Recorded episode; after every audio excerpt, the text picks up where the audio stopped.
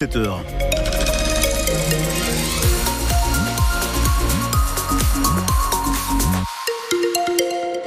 Et on fait le point sur vos conditions de circulation, Philippe, et attention à quelques problèmes dans le Médoc. Oui, c'est Serge qui nous l'a signalé tout à l'heure. Saint-Laurent-de-Médoc, entre Saint-Laurent-de-Médoc et l'Espar, la D1215 est fermée au niveau du rond-point du domaine départemental de Naudris. Ce sont des viticulteurs. Il y a 15 tracteurs, euh, tracteurs qui sont de, en place. Ils, ont, sont donc au rond-point. Ils bloquent ce rond-point donc dans chaque sens. Essayez d'éviter donc ce secteur. La 63 toujours chargé, hein, puisque fermé au niveau de l'échangeur 23, c'est l'échangeur de Marche Prime.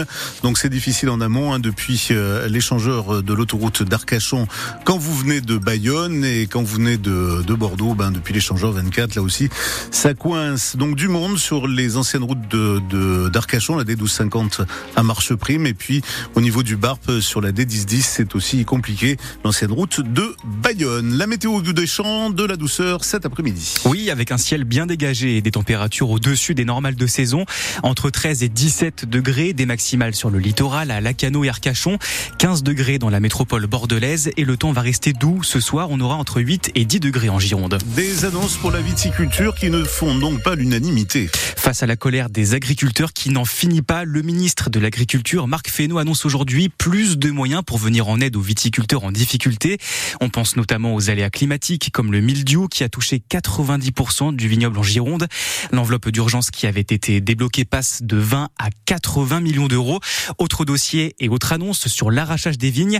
L'État va mettre encore plus sur la table et pousse jusqu'à 150 millions d'euros pour accompagner les viticulteurs dans toute la France. Et reste à voir comment ça va marcher, nous explique Bastien Mercier, vice-président du collectif Viti 33 qui reste perplexe tout est bon à prendre hein, pour essayer de sauver euh, les situations euh, des exploitations agricoles aujourd'hui. Sauf que quels vont être les critères d'attribution? Est-ce que les entreprises qui ont contracté un PGE sont éligibles? Est-ce que les entreprises qui sont en difficulté, donc en période d'observation au tribunal, vont être éligibles? Donc euh, on veut connaître également le plafond de cette aide. Si c'est limité à 20 000 euros, c'est pas avec 20 000 euros que vous redressez une situation financière. On sait également que ça va être beaucoup de paperasse à remplir pour avoir droit à ces, à aides. Et malheureusement derrière, ben, euh, en mettant des paperasses, en mettant des critères et encore des contraintes, ben, du coup, on ne parle pas de facilitation euh, et de simplification administrative.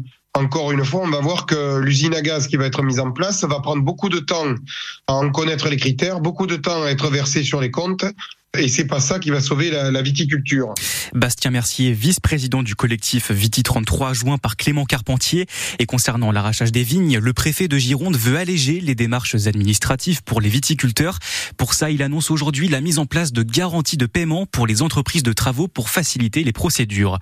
Le ministre de l'Agriculture en déplacement à Bruxelles aujourd'hui, où la Commission européenne propose une dérogation partielle sur les obligations de jachère cette année. Ça consiste en la mise en repos d'une partie des champs pour éviter la surproduction, pratique qui était jusque-là nécessaire pour toucher les aides de la PAC, mais jugée trop coûteuse par certains professionnels. Les annonces tombent, mais les manifestations continuent. Oui, et vous l'avez sans doute remarqué si vous nous écoutez en voiture et que vous roulez sur la 63 par exemple à hauteur de Marche Prime.